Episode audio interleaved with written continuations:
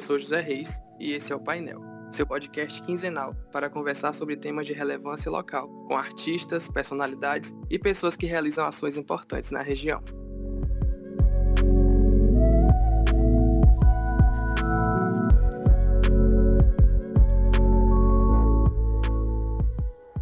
Falar sobre saúde mental consiste em explorar um universo muito amplo, que requer cuidado e responsabilidade. Quando nos propomos a buscar outros olhares sobre a psicologia, precisamos entender os contextos e as bases em que se constrói esse universo. É importante mencionar que a Europa Ocidental e os Estados Unidos universalizaram seus saberes por muito tempo, e fugir disso é ir contra um sistema muito bem estruturado. Dentro dessas questões, encontramos no sul da Bahia Mariane Góes, que traz um novo olhar e propõe uma perspectiva anticolonial e descolonial em sua clínica. A proposta dessa clínica, chamada Descoloniza Psi, cria processos subjetivos e potentes de acolhimento e cuidados com o intuito de alcançar as complexidades dos cotidianos. Além de usar uma abordagem teórica, ela propõe novas formas de ser e estar no mundo. E desse jeito, o corpo ganha um espaço para atuar, e a relação entre a psicóloga e a pessoa em psicoterapia segue de um modo em condução compartilhada, baseada em um diálogo interseccional. Mari Góes é uma mulher sul-baiana, bissexual, artista da dança, psicóloga, ativista pelos direitos das mulheres e das pessoas LGBTQIAP+, educadora, pesquisadora e produtora cultural, mestre em ensino e relações étnico-raciais na UFSB. Participa também do coletivo Rachas, que tem o intuito de performar as potências do ser mulher. Bem-vinda, Mari. Como é que você tá? Tudo tranquilo. então, para a gente começar, eu queria que você falasse um pouco mais sobre você. É, quem é Mariane Góes? Como que você se enxerga frente ao mundo? Ah, sou uma pessoa descobrindo, uma pessoa disposta aos encontros, a colocar esse corpo no mundo, entender quais as minhas potências, disposta e me permitindo sentir também os atravessamentos, né? Ser um corpo no mundo me encontrar com o que pode vir, às vezes coisas não tão legais, como por exemplo as políticas desse governo genocida. Isso é algo que tem atravessado bastante o meu corpo, mas também fazer frente, né, a essas vivências que são violentas, opressoras, fazendo denúncia, mas também propondo outros mundos possíveis que já existem, que já estão aí e eu sinto que eu sou e quero ser essa pessoa, né? Perfeito. Então, Antes da gente falar um pouco mais sobre seu trabalho mais a fundo, eu acho que seria importante a gente entender o que, que seria a saúde mental e a psicologia. É, você pode falar para a gente como é que elas se relacionam? A saúde mental é um campo né, dentro da saúde que diz respeito ao contexto psíquico, tem a ver com as qualidades psíquicas, com as experiências psíquicas, com tudo que tem a ver com, a, com as questões psíquicas, né? Quando a gente fala em campo do conhecimento, a gente está falando de uma coisa mais é, didática. Isso não significa que saúde mental é, tem a ver com a fragmentação do sujeito, porque essa visão eurocêntrica também tá, traz essa perspectiva de que há uma fragmentação. Quando eu falo de saúde mental, eu estou de uma forma didática dizendo que ela é um campo dentro da saúde, mas isso, mas a saúde mental e todo o contexto psíquico do sujeito, né, como eu disse anteriormente, vai atravessar todo o corpo dele. Então, intrinsecamente, está diretamente relacionado com, as questões, com outras questões de saúde também. A psicologia é um outro campo de conhecimento e se relaciona né, com a saúde mental. Ambas se relacionam. A psicologia ela não, não diz respeito só às características da saúde mental no, no campo é, mais político, digamos assim, né, de políticas públicas, mas ela parte também para outros, outros campos. Ela vai trazer essa perspectiva do sujeito, do psiquismo do sujeito e da saúde mental do sujeito para outras áreas. Elas são interligadas, elas se relacionam, mas elas têm especificidades distintas. Então, quando a gente vai falar sobre esse assunto, mais especificamente sobre saúde mental, muita gente faz essa associação com, com a loucura. Por que você acha que isso acontece? Quais, esse, quais são os estigmas e preconceitos as pessoas que precisam cuidar e cuidam da saúde mental elas levam? Como é que você acha que a gente pode desconstruir esse tipo de preconceito? Eu acredito que essa, essa visão né, que relaciona saúde mental à loucura, ela também tem uma outra questão que é precedente a ela, que diz respeito à dicotomia entre saúde e doença. Quando se fala em saúde, de um modo geral, a sociedade já associa a doença. Então, a gente tem um modelo hoje que pensa, não um modelo de política pública, mas um modelo social mesmo, um imaginário social, que quando se fala em saúde, vai já é na perspectiva da cura, do tratamento, né? E as políticas públicas há alguns anos já têm preconizado no, nas legislações a importância da prevenção em saúde, da promoção de saúde, né? E aí isso está associado a inúmeras outras coisas, qualidade de vida, esporte lazer, enfim, condições de moradia, condições sociais, há várias coisas. E aí, quando a gente vai falar de saúde mental, isso não foge né, a essa, essa prerrogativa. As pessoas acabam associando a, a questão de saúde mental à loucura. Talvez não quando a gente fale saúde mental, mas quando a gente fale dos serviços de saúde mental e dos profissionais de saúde mental, geralmente as pessoas associam, por exemplo, o psicólogo fazer terapia à loucura ou um quadro de doença é, ou de sofrimento psíquico patológico, e não necessariamente tem a ver com isso. É, é importante hoje, acho que isso já tem diminuído mais, né? Mas essa ideia ainda é muito forte na sociedade de que os profissionais de saúde mental, os equipamentos, os dispositivos de saúde mental estão ali a, também nessa perspectiva da cura ou do cuidado da loucura, do transtorno mental, do sofrimento psíquico. E não é só isso, né? Tem, tem inúmeras outras possibilidades no que tange as questões de saúde mental, para também pensarmos promoção de saúde, para pensarmos prevenção de agravamento de quadros ou mesmo prevenção de condições de sofrimento psíquico.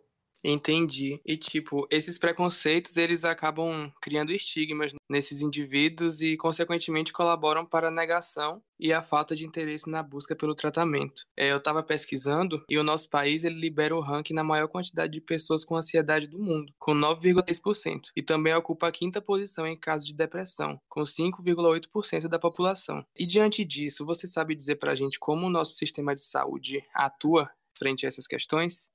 A gente tem na legislação, né, um, uma potência assim no SUS, no que tange as questões de saúde mental. Mas infelizmente a gente sabe que, ou eu acredito que a maioria das pessoas saibam que não funciona, né, como deveria funcionar. Toda a legislação diz que deveria funcionar. É, e isso tem a ver com outras questões políticas que não sei se vale a pena entrar muito, se, é, se, se o espaço também. Se vocês querem falar disso agora, mas tem a ver com equipamentos de saúde que são extremamente sucateados. Envolve também todo um sistema corrupto, como é o nosso aqui no Brasil. Por outro lado, eu fico pensando também de onde vêm esses dados o que foi medido nesses dados, sabe? Eu, eu, acho que é importante a gente fazer esse questionamento. Por que, que o Brasil está liderando esse ranking? De onde saem esses dados? Quais foram os países avaliados? Eu acho que tudo isso é importante. Quando a gente pega uma pesquisa dessa, que é importante a gente analisar, é importante fazer uma análise crítica também dessas pesquisas, porque, assim, não existe neutralidade, existem também interesses políticos aí. E nessa coisa da, da loucura, do sofrimento psíquico patológico, existe aí também é, um mercado quando eu falei sobre associar doença saúde à doença e saúde mental à loucura, a gente está falando de um mercado farmacêutico que visa o lucro. Então, o lucro sobre a doença é muito grande com relação à doença, né? A indústria lucra muito com as pessoas adoecidas e isso envolve o Estado também, né? Não é, as coisas estão interligadas. E aí eu fico pensando um pouco nisso. Eu não sei se eu tenho uma resposta mas eu sinto que é mais tem a ver com a gente é, provocar também outros questionamentos. E na sua opinião, o que, que você acha que poderia resolver esse problema, seja pela falta de interesse na busca pelo tratamento, seja pela negação, ou também pela falta de investimento do Ministério da Saúde, como você citou? Eu acho que é importante informar, é importante que equipamentos de comunicação e aí as políticas públicas de saúde também devem entrar. O Ministério da Saúde deve fazer esse papel também, né, de informar as pessoas. Mas, como eu disse anteriormente, eu não sei se existe um interesse aí de que as pessoas saibam que elas podem procurar um psicólogo, por exemplo, para fazer um teste vocacional ou para conversar com um profissional que vai poder te ajudar a descobrir é, qual é a sua, qual, qual a profissão que você está afim de fazer. Em um determinado momento aquilo não está fazendo mais sentido, que ok. É, eu acho que não tem a ver só com o fato de buscar uma cura para o adoecimento psíquico, né? Mas também entender as potencialidades que já existem nas comunidades. Entender que saúde mental é estar também em coletivo, é fortalecer os coletivos, e aí, quando eu falo de coletivo, é fortalecer as comunidades indígenas, é fortalecer as comunidades quilombolas, é fortalecer a vizinhança do bairro. Então, assim, do bairro onde mora. Então, assim, o Estado deve também investir nisso. Quando, a gente tá, quando eu falo disso, eu estou falando de saúde mental. É importante que o Ministério da Saúde, assim como a, a, o Ministério de Desenvolvimento Social, que eu nem sei mais se é esse nome porque muda tanto, estejam o Ministério de Educação, né, estejam conectados e dispostos a investirem também nessas práticas políticas.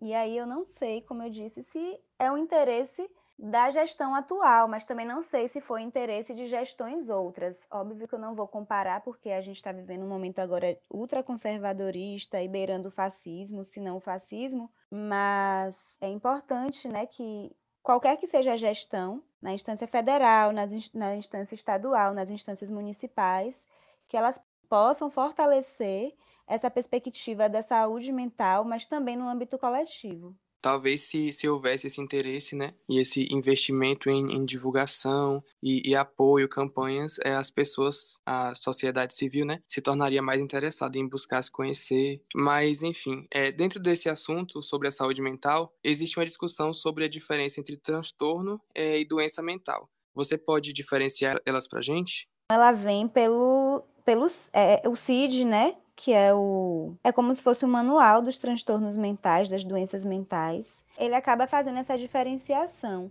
Eu não me sinto confortável para fazer isso, porque eu não utilizo essas terminologias. Eu utilizo sofrimento psíquico, que todas as pessoas tem em algum nível. Nesses casos onde o CID chama de doença mental ou transtorno mental, eu chamo de condição de sofrimento psíquico patológico, né? Já uma condição patológica que tem a ver com o fato de a pessoa já não não não tá dando conta tanto assim de, de lidar com isso sozinha, né?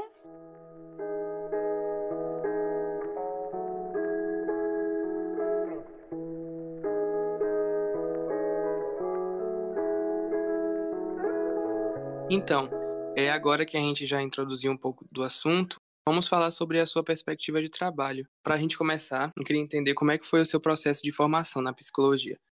Formei em 2010, né? Eu sempre quis fazer psicologia. Não, mentira.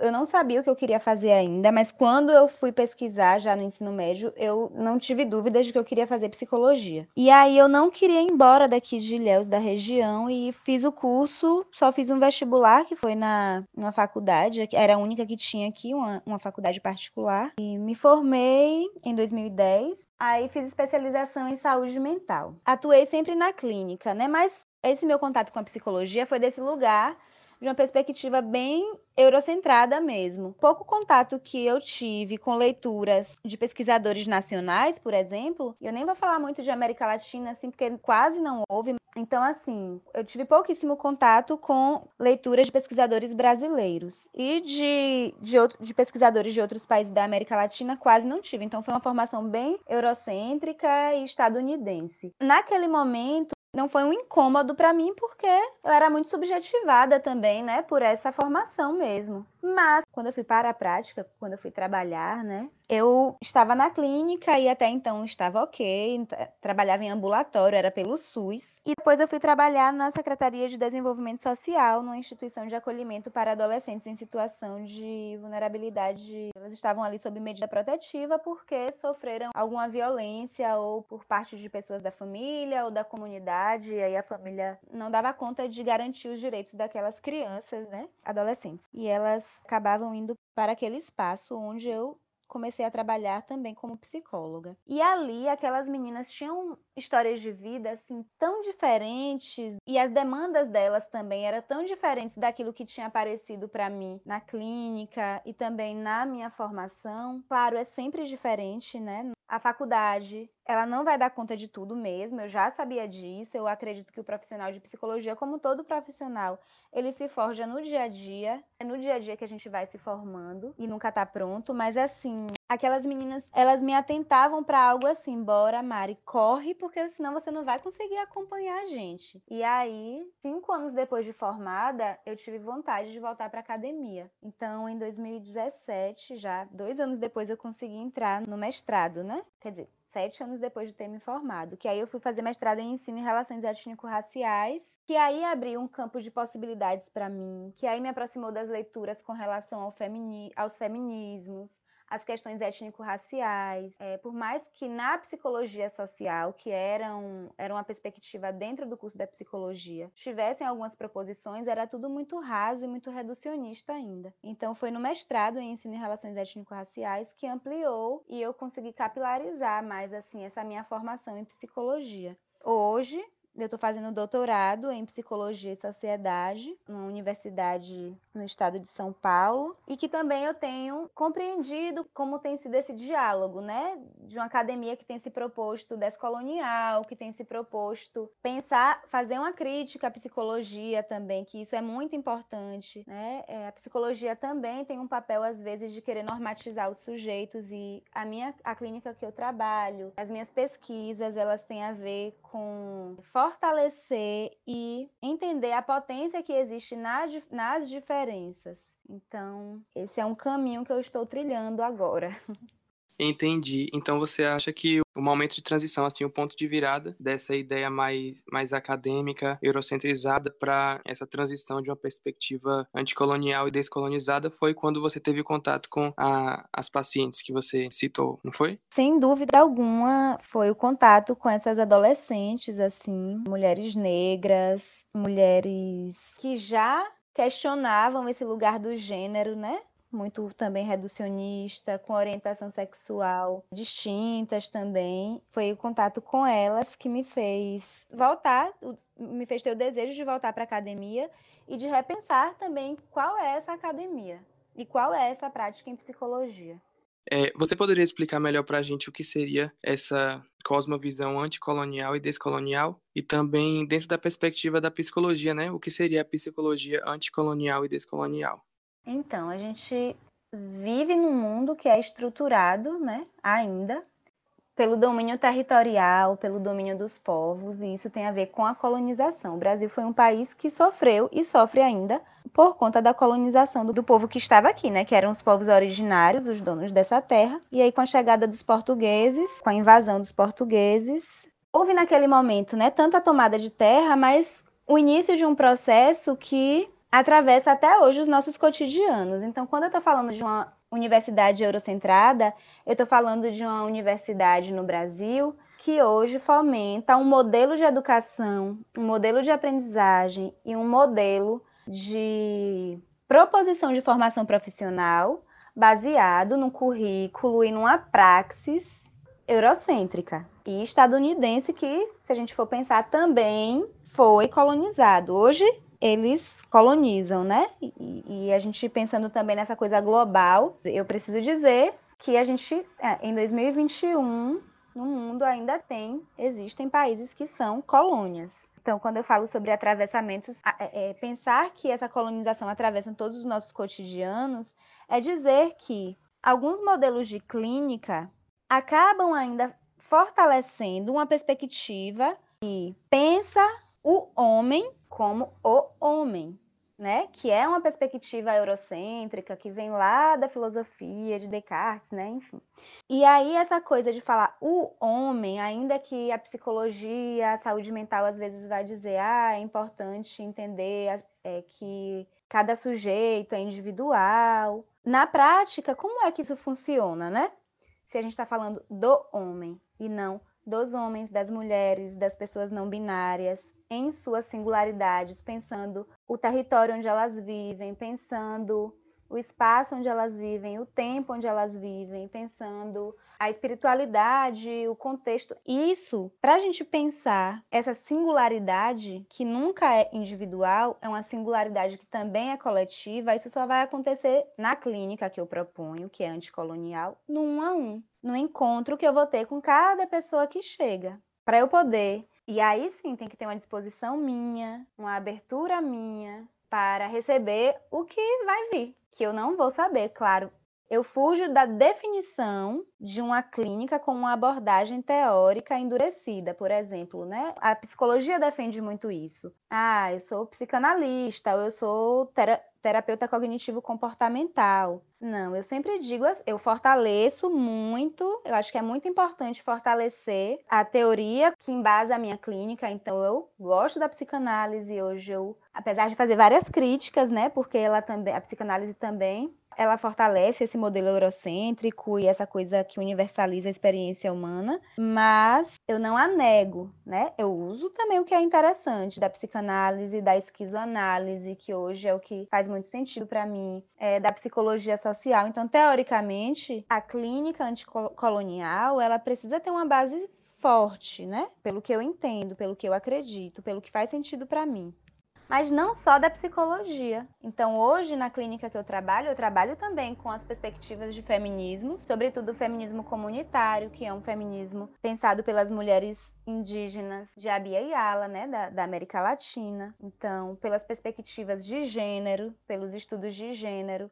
Então, essa, essa formação também teórica, múltipla, embasa essa minha perspectiva de clínica anticolonial que eu vou propor num a um, considerando cada pessoa que vai chegar para essa clínica, compor essa clínica comigo. E, sobretudo, que aí eu acho que entra nessa coisa de descolonizar. É isso, eu nunca digo que eu sou uma psicóloga descolonizada ou que a minha clínica ela é descolonizada, mas ela é uma clínica e eu sou uma pessoa que me proponho descolonizar. Eu estou me propondo a fazer isso, porque a colonialidade nos atravessa todos os dias. então é um trabalho desconstruir isso. Entendi, ficou bem claro. A explicação foi ótima. E como que a clínica Descoloniza PC entrou na sua vida? Por um bom tempo, né? Acho que quando eu comecei com essas leituras, né, das perspectivas descoloniais, com as perspectivas de gênero, de orientação sexual, de classe também, né, um pouco do marxismo, da sociologia, de educação. Quando eu comecei a, essas leituras, eu meio que fiquei com a birra com a clínica, porque o que eu conhecia da clínica era essa clínica muito é, engessada, era uma clínica que propunha um modelo. E um modelo que não estava funcionando e que não estava fazendo sentido para mim. Não estava fazendo sentido para mim. Tem profissionais que faz super sentido para eles, faz super sentido para as pessoas que eles atendem. Não se trata disso. Estou dizendo que eu não estou aqui dizendo que não vão mais nos psicanalistas, não vão mais na terapia cognitivo-comportamental, não é isso. Eu não vou mais na Gestalt. Eu estou falando que não estava fazendo sentido para mim. Ainda que eu ache que todas e todos nós, de qualquer área, a gente tem que fazer uma crítica, sim, sobre esse trabalho que é muito marcado pela colonialidade, que é muito marcado por essa perspectiva da neutralidade que, que, eu, que eu acredito que, que não exista. E aí, nesse momento que eu estava na birra né, com a clínica, eu estava trabalhando com psicologia social, na rede de acolhimento, mas eu sentia vontade de voltar, eu só não sabia como. E aí, em 2019, eu fiquei desempregada e falei: acho que agora é um bom momento de voltar para a clínica. Mas como que eu vou voltar para a clínica se eu não me vejo mais fazendo psicanálise? Não me vejo mais atendendo desde essa perspectiva psicanalítica, né, tão engessada. E aí eu tive uma experiência também de fazer uma formação de TRE, que é terapia de redução de estresse, e é uma perspectiva que propõe exercícios com o corpo. E eu achei aquele encontro foi tão potente para mim, também por eu ser das artes, né? Que aí eu fui buscar outras perspectivas de clínica que tragam também essa possibilidade da criação na clínica. Só que eu entendi também que em um determinado momento que se eu ficasse só querendo estudar, eu ia demorar muito para me sentir pronta para voltar para a clínica. E aí eu falei, não, agora é a hora, né? Descolonizar é isso, é eu me propor fazer isso, entendendo também que não não tô aqui no lugar de salvar ninguém, nem curar ninguém, mas da proposição de um cuidado que passa por uma construção coletiva. Quando eu falo coletiva, numa clínica individual, nas propostas de grupos terapêuticos também, mas mesmo na clínica individual, sou eu e a pessoa que eu estou atendendo, mas também sou eu e o meu supervisor, porque eu faço supervisão, né, do, das pessoas que eu atendo, dos casos que eu atendo sou eu e a minha terapeuta, que eu também faço terapia por conta das minhas questões, mas também por conta das questões das pessoas que eu atendo, mas também da pessoa e das relações dela, de todo mundo que ela traz, de todos os espaços que ela traz para essa clínica. Então, é um cuidado coletivo, é uma proposição que também é a partir da criação dessa saúde, da criação desse cuidado, da criação do acolhimento, da criação de potências para o sujeito, para mim, para essa clínica que eu também estou forjando a partir do encontro com as pessoas. E com vocês também agora, que está me fazendo, está me propondo pensar essa clínica. Inclusive, é, você é artista e trabalha com o corpo constantemente. É, você faz parte do coletivo Rastas, né? Que tem a proposta de potencializar o ser mulher com a dança. Você acredita que a sua relação com a arte e com o corpo influenciou no seu trabalho como psicóloga? Por muito tempo, né, foi difícil isso para mim, justamente por conta dessa questão, dessa formação muito engessada, que também coloca um corpo no molde, é um molde da psicóloga ali, durinha, atendendo na frente da pessoa.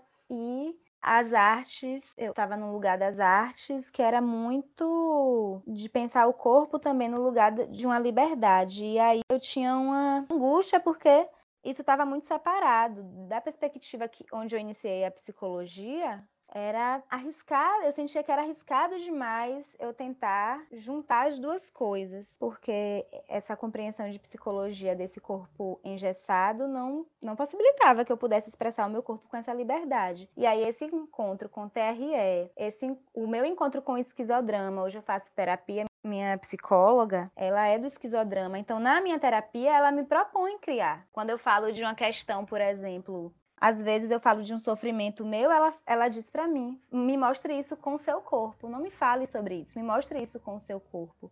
Então, ter essa experiência na minha terapia fortaleceu também a possibilidade de levar isso para a minha clínica, para trabalhar isso com as pessoas que eu atendo, de trazer tanto para esse contato com o meu corpo, mas também com o contato com o corpo do outro, a possibilidade de criarmos a partir dos nossos corpos. Tá, o que é que a gente está falando de dor, o que é que a gente está falando de potência, como é isso no corpo, sabe? Como é fazer frente a esse sofrimento com o corpo? Como é também deixar o corpo ser atravessado por esse sofrimento? Às vezes tem uma falsa ideia de que a clínica em psicologia vai fazer com que o sujeito deixe de sentir dor, deixe de sentir angústia, que o sujeito não sofra mais, isso é uma falácia. A gente pensar que estar no mundo, que viver é poder sentir, a gente precisa entender que sentir também é sentir tristeza, é sentir alegria, é sentir ciúme, é sentir raiva, é se emocionar. Então, a, acho que a virada de chave, talvez aí é deixa esse corpo sentir essas emoções, porque na maioria das vezes a gente acaba reprimindo isso. Então, trazer isso através da arte, né? Faz uma cena dessa dor que você está sentindo, faz uma cena dessa alegria, faz uma cena desse encontro. É uma proposição de criação a partir da arte também na clínica em psicologia. Se cada pessoa ocupa um lugar nas estruturas de poder, o profissional de psicologia deve estar ciente de seus privilégios aqui deve ser considerado interseccionalmente, pois existem diversos corpos psicólogos. e considerar que o sofrimento das pessoas atendidas é entendido para além do sofrimento individual, mas também como um problema político. É nesse sentido que a clínica e a política se fundem produzindo, nos psicólogos e nos pacientes. Nem gosto dessa palavra. Deslocamentos e reparações aos danos que o colonialismo causa. Uma clínica anticolonial e descolonizada, comprometida com as pessoas que chegam à terapia, deve essencialmente respeitar as plurais cosmovisões. Texto Mariane Góes. Então, é, você diz que sua clínica ela é baseada nos encontros das poéticas, das estéticas, das políticas, das pessoas, das artes e das criações. É, o que, que você quer dizer com isso? Qual que seria o significado? Essa é uma clínica né, que é política, ela é estética, ela é atravessada pelas artes, pela poética também. As outras clínicas, às vezes, também se propõem a isso. Só que quando a gente fala muitas vezes de política, de estética, poética, também é desse lugar que normatiza né, a experiência do outro. E aí, quando eu falo disso na clínica que eu proponho, né, nessa, na clínica que eu estou propondo, é entender que qual é essa estética? Qual é a estética dessa clínica? É uma estética que é aberta, é uma estética que ela é plural, porque as pessoas que chegam para esse espaço são pessoas plurais, são pessoas diferentes, né? Então eu não tenho como propor uma estética, uma política que seja reducionista ou que tenha uma, um conceito fechado.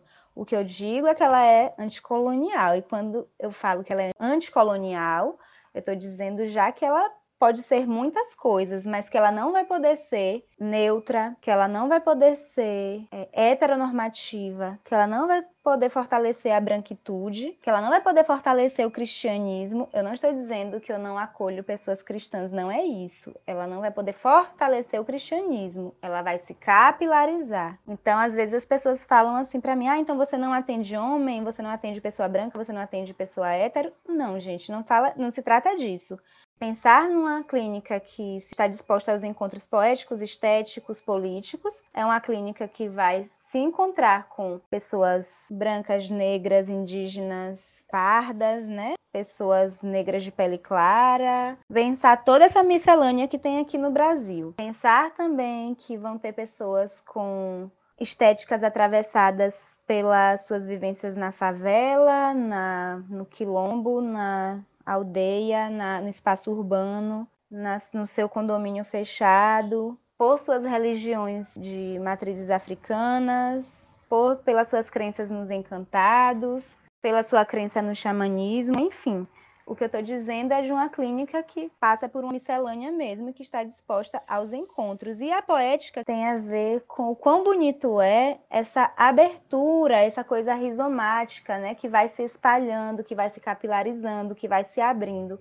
Houveram autores, leituras e obras que te inspiraram a, a seguir com essa perspectiva?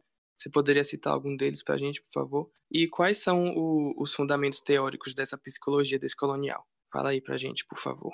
Acho que as primeiras leituras, assim, com relação à perspectiva descolonial, né, foram os autores da América Latina que propõem é, pensar esse, é, a descolonização. E aí tem, tem alguns, né, que é Aníbal Quirrano, é, Ramon Grossfogel. E aí, pensando aqui no Brasil, tem Rafael Guimarães, que é meu orientador, inclusive, e aí ele já propõe, porque esses outros que eu falei, eles não são da psicologia, mas Rafael, ele, ele é da psicologia, então ele já escreve sobre pesquisa, sobre a psicologia com essa proposição descolonial. E aí, pensando no campo do, dos feminismos, é, tem Lélia Gonzalez, né, que já é, uma, já é uma proposição interseccional, que vem com o feminismo e questões de raça. Bell Hooks também, que já tem essa perspectiva do feminismo, raça, educação, enfim. Glória Anzaldúa, que é uma pesquisadora, escritora ticana, é, traz essa perspectiva desse mundo de fronteira, né, dessa possibilidade da fronteira como uma potência. Já no campo da psicologia, eu tenho uma, eu tenho uma formação assim que é bem forte na psicanálise, né, desse lugar da, da minha formação na graduação em psicologia, que, como eu disse anteriormente, tem coisas que eu gosto muito, mas hoje eu faço uma, uma crítica, porque a psicanálise ela fortaleceu muito. É, de algum modo, ela também acabou fortalecendo o machismo, a misoginia, colocou as mulheres num lugar muito de apagamento. E aí também, dentro da psicologia e da filosofia da diferença, eu gosto de Deleuze e Guattari. E hoje eu gosto muito, tenho, tenho me debruçado muito as leituras das feministas comunitárias. E aí tem Maria Galindo, né? Maria Lugones, que eu gosto também muito, que já é da psicologia do feminismo descolonial, já é o feminismo descolonial. É, o feminismo comunitário ainda eu gosto também de Julieta Paredes, que é maravilhosa também, tem umas proposições legais. Mas aí, pensando aqui no Brasil, eu gosto também de Caseangatu, que é da nossa região aqui no sul da Bahia. Ele traz uma perspectiva também da questão de raça, né? Pensando a proposição a partir da perspectiva das pessoas indígenas. Ailton Krenak. Tem uma moça que eu gosto muito, que é Geni Nunes, é uma indígena também psicóloga. Ela escreve inclusive muito no Instagram. O Instagram dela é Geni Papos, mas também tem né, artigos publicados aí para quem se interessar. Bom, esses são alguns nomes. Muitas referências, né? Muito bom. E sobre a, recepção das pessoas, sobre essa, esse seu trabalho descolonial, como é que, que sua forma de trabalhar é vista por elas? Você acha que é algo que ainda está se ampliando, que muita gente tem preconceitos? Olha, teve uma receptividade muito boa logo quando eu comecei, né? As pessoas aí na região curtiram muito. Hoje eu atendo pessoas de vários lugares do Brasil e tenho paciente fora do Brasil também.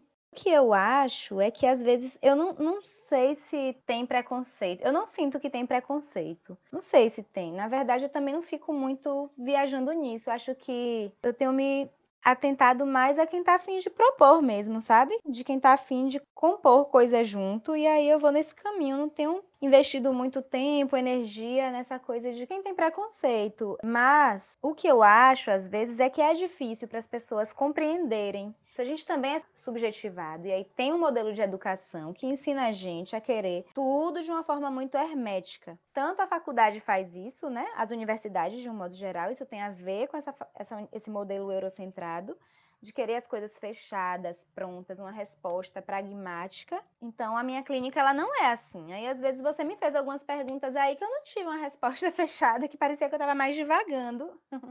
Mas a vida é assim. E, e, a pandemia acho que mostrou muito isso pra gente também, né? De que não tem uma coisa certa, de que tirou todo mundo um pouco assim daquela falsa ideia de que podia chegar em um controle. Então, eu sinto que tem essa, às vezes, dificuldade das pessoas entenderem o que é isso dessa clínica aberta e de desejarem isso, de desejarem compor nesse lugar, desse lugar né, dessa clínica aberta, porque é um lugar que não tem mesmo controle, mas é um lugar que, que também é muito potente. Então, quem vem geralmente gosta. Às vezes tem gente que também acha que não faz sentido e ok. É, não precisa mesmo fazer sentido para todo mundo, né? Mas é isso, né? Eu não faço essa clínica que, tipo, eu precisei, por exemplo, fazer um trabalho de Instagram agora, porque o Instagram tá sendo uma vitrine, né? Assim, para divulgar trabalho e tal. E como a psicóloga clínica também precisa empreender, eu acabei indo para o Instagram.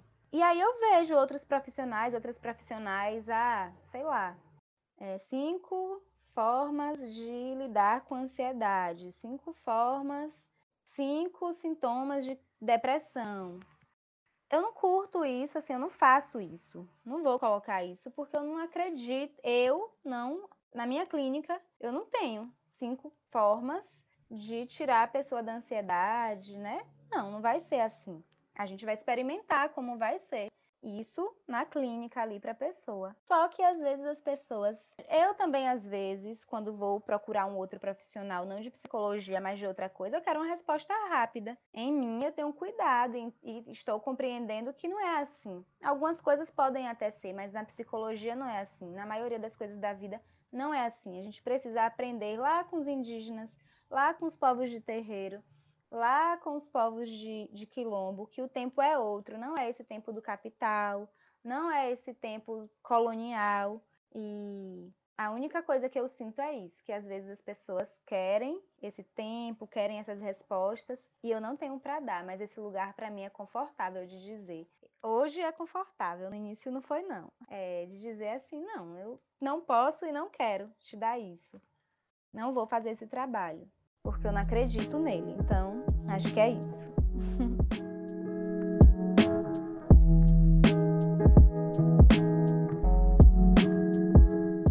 Interessante, que bom que você falou sobre seu Instagram, que a gente estava olhando, é, e você compartilha posts sobre a importância da discussão, sobre esse tema que a gente está discutindo, compartilha glossários, traz personalidades importantes e também fala um pouco da sua relação com esse mundo, né? Como é que você pensa nessa organização e qual é o motivo de explorar essas questões na sua página do Instagram?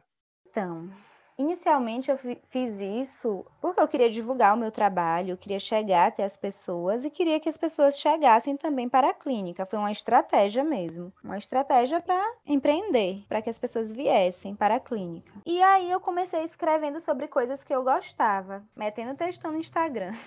Só que aí eu entendi que eu precisava estudar um pouco sobre aquela ferramenta, né, sobre o Instagram, para entender como é que chegava até mais pessoas e como é que despertava o interesse nas pessoas. Aí eu fiz uma mentoria e fui entendendo assim o que era isso, porque uma dificuldade minha foi eu não quero comercializar o meu trabalho, né? É, eu preciso, eu quero que a clínica funcione, quero ter clientes, quero que tenham pessoas compondo esse trabalho comigo, mas ele não, eu não vou colocar a saúde mental nesse lugar de produto. E ir para o Instagram, para mim, eu queria ter essa delicadeza. Agora, isso para mim é uma angústia ainda, assim, que eu fico sempre quando eu vou fazer um post, assim. Por isso que às vezes eu dou até uma sumida.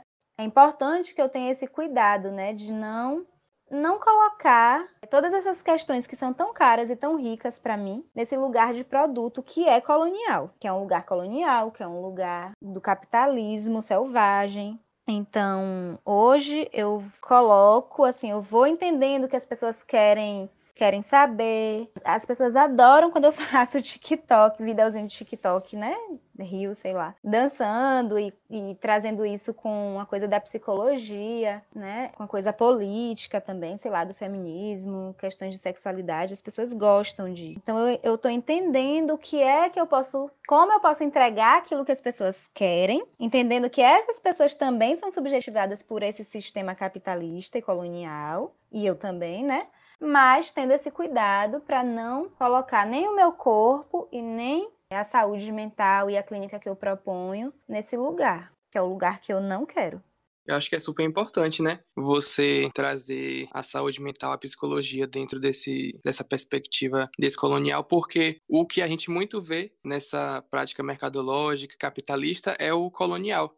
Então você aproveita a sua visibilidade, a sua página no Instagram para meio que ajudar a gente a refletir e a divagar, né, sobre outras formas de pensar e ser. Acho muito bom.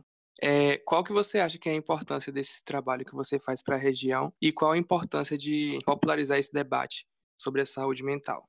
Agora você me apertou sem me abraçar. Eu não sei qual é a importância desse trabalho para a região. Acho que a importância de, do meu corpo na região e tudo que eu me proponho a fazer na região é que eu estou disposta mesmo a conversar, a estar com as pessoas, criarmos juntas potencialidades, a dar risada, acolher um, um, choro. A importância desse trabalho e a importância do meu corpo na região é essa, é me propor mesmo a estar junto, a colar, chegar de galera, abrir brecha no sistema, é, juntas nós, pessoas dissidentes, né, pessoas que estão à margem da, do que é padronizado, que a gente possa criar estratégias mesmo de enfrentamento, mas também estratégias de vida saudável, de vida feliz, de vida que onde é possível sentir, onde é possível desejar, onde é possível produzir. A gente precisa falar da gente, a gente quer falar da gente. A gente quer saber sobre a gente. Então, eu acredito que esse papo ele já é popularizado, porque já está em todo mundo. Então, quando a pessoa já fala que está estressado, você pode falar, já a criancinha já sabe falar como está se sentindo. Talvez até mais do que os adultos, porque já passou por menos filtros aí, né? Mas assim, isso já faz parte do nosso cotidiano. Acho que o que talvez precise popularizar mais seja a questão de como acessar alguns serviços, desmistificar algumas coisas a respeito da saúde mental e, e no que tange as questões de sofrimento psíquico. O que também precisa popularizar mais é o fortalecimento das pessoas no sentido de exigirmos os nossos direitos com relação às políticas de saúde. Então é um absurdo, por exemplo, eu faço uma crítica porque a psicologia de algum modo ela é elitista. Mas eu não faço uma crítica, que eu estava numa entrevista uma vez e me perguntaram assim, ah, mas os psicólogos cobram muito caro. Aí eu perguntei, o que, é que você está chamando de muito caro? Não, porque as pessoas não têm condições de pagarem 100 reais numa sessão. Eu falei, é, mas aí a questão não é do profissional que cobra 100 reais numa sessão, aí é uma questão de política pública. Serviços públicos de saúde deveriam oferecer, então, por exemplo, eu moro em Ilhéus. Aqui deve ter o quê? Uma profissional ou duas profissionais de psicologia pelo SUS, é, fazendo clínica, né? Como que vai dar conta do contingente de pessoas que precisam desse serviço? Nas escolas nem temos ainda psicólogos, nas escolas públicas. A importância de, de a gente se mobilizar em coletivo para exigir os nossos direitos, no que tange as políticas de saúde mental e coletiva. Entendi. Interessante demais a reflexão. Mari, a gente já está encaminhando para para a finalização da nossa entrevista. É, então, eu queria saber como é que você acha que a gente pode exercitar esse pensamento descolonial. Porque, querendo ou não, a gente foi criado de uma forma colonial. Como você mesmo falou, as estruturas e moldes da nossa sociedade foram criados dessa forma. Como é que a gente pode refletir mais sobre esse pensamento descolonial e começar a aplicar ele de verdadeiramente prática na nossa vida? Descolonizar é muito mais sobre a prática do que sobre uma reflexão. Não que a gente não reflita sobre a prática, a gente, inclusive, é importante refletir sobre a prática, mas é muito mais sobre como você se coloca no mundo, como nós nos colocamos no mundo, sobre o que nós fazemos, do que só um pensamento, né? Pessoas indígenas costumam dizer que eles já estavam descolonizando desde quando os portugueses chegaram aqui. Já começa por aí, né? Então, descolonizar é viver desde um lugar que não esteja em modelo lugar que não esteja em padrão. É difícil, é difícil, porque a todo tempo o sistema nos captura, né? É televisão, é internet, é o vizinho, é a mãe são as instituições, de modo geral. Então, fortalecer práticas outras, práticas que partam a partir da diferença, que não estejam num formato, num modelo, eu acho que é um bom começo para se propor descolonizar o pensamento, mas também as experiências, as vivências. E qual a mensagem que você deseja deixar para os nossos ouvintes, para o nosso público? Ah, eu quero agradecer a vocês por me convidarem para estar aqui falando um pouco é, dessas questões que são tão importantes mesmo para mim, que eu é, invisto tanto tempo, tanta energia, invisto o corpo, invisto o desejo. Quero agradecer também às pessoas que estão ouvindo, dizer que sou uma pessoa que estou aberta a, aos encontros, aos diálogos, às possibilidades de criação, de proposições, de outras vivências que não sejam essas, que nos adoece, né? Que nos, nos fere, nos, nos corta o corpo. E aí, como é isso? Como é que faz isso? Não sei, a gente vai inventar. Porque não tem nada mais legal nesse mundo, gente, do que inventar, do que criar. É só vocês lembrarem aí de quando a gente era criança, que a gente tinha mais tempo para criar, quando criar era minimamente permitido. Agora a criação acabou virando também uma coisa modelada. Aí já não fica legal. Tá entrando no modelo, foge disso que é cilada.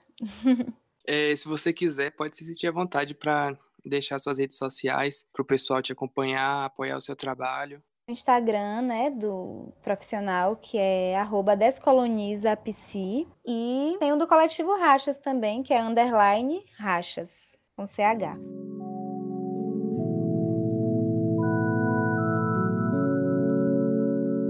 E esse foi o painel, uma criação da Rádio ESC, com a apresentação de José Reis, produção e direção, Ana Clara Sandes e Fabrício Gomes, edição, Ana Clara Sandes e Fabrício Gomes, coordenação, Karen Ramos e Priscila Schecker.